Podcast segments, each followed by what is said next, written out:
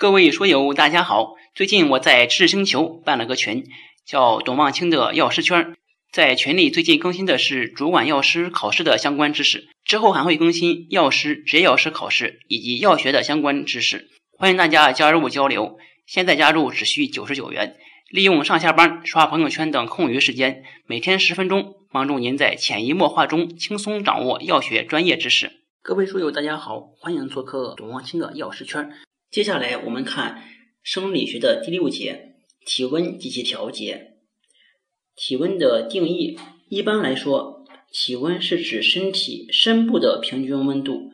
人腋窝温度的正常值为三十六到三十七点四摄氏度，口腔温度的正常值是三十六点七到三十七点七，直肠温度呢是三十六点九到三十七点九。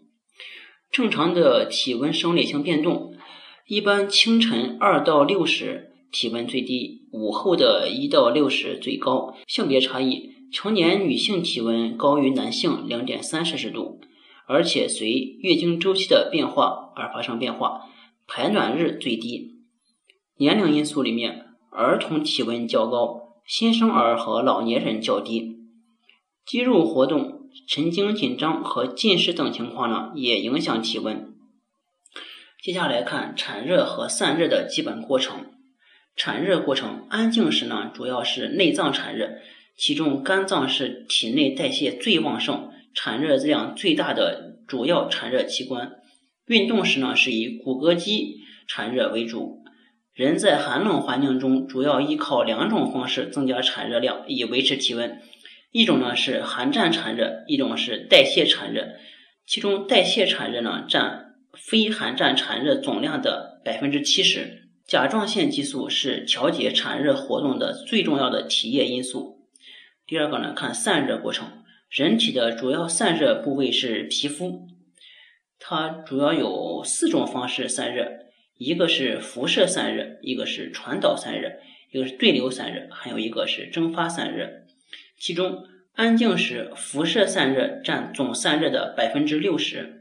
蒸发散热里面有一个是，当环境温度升高到接近或者高于皮肤温度时，蒸发成为唯一有效的散热形式。蒸发散热有不感蒸发和发汗两种形式。最后一块内容呢是体温的调节。首先是温度感受器的类型，它分为两种，一种是外周温度感受器呢，分为冷感受器和热感受器。第二种呢是中枢温度感受器，指的是中枢神经系统内的感受温度变化的神经元，包括冷敏神经元和热敏神经元。